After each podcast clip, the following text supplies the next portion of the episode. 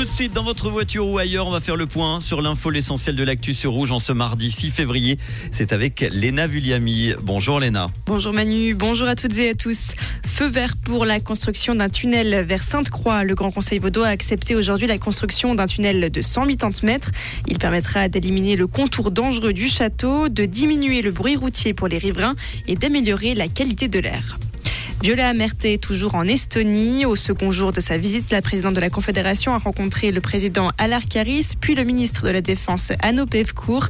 Les entretiens ont notamment porté sur la guerre en Ukraine. Des cris, des odeurs ou des tirs. Hier et aujourd'hui, des diplomates ou des curieux ont pu pendant quelques minutes se mettre dans la peau d'un otage du groupe radical palestinien. Ceci dans un tunnel du Hamas répliqué dans un conteneur sur la place des Nations à Genève. Une expérience de 3 minutes dans ce site de 6 mètres sur 2 mètres 40. Au Moyen-Orient, d'ailleurs, le chef de la diplomatie américaine poursuit sa tournée. Anthony Blinken tente d'imposer un cessez-le-feu entre Israël et le Hamas dans la bande de Gaza. Bande de Gaza assiégée et dévastée après quatre mois de guerre.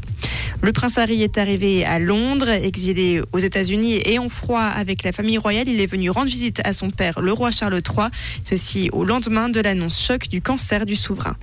Et l'homme de 32 ans qui a blessé plusieurs personnes au couteau samedi à la gare de Lyon à Paris voulait s'en prendre à des Français. C'est ce que révèlent les premiers éléments de l'information judiciaire. Merci beaucoup Léna. Retour de l'info tout à l'heure, ça sera à 18h dans le réseau. Comprendre ce qui se passe en Suisse romande et dans le monde, c'est aussi sur Rouge. Le temps est bien ensoleillé, malgré un ciel souvent voilé en cette fin d'après-midi. Côté température, on a encore 10 degrés à Prangin, Mérin, Écublanc, Pommier, 9 à Puydou.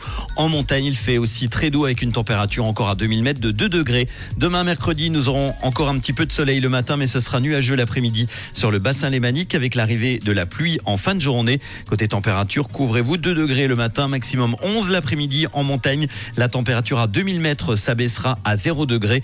On aura de 2 à 5 cm de neige fraîche au-dessus de 1800 mètres d'ici demain soir.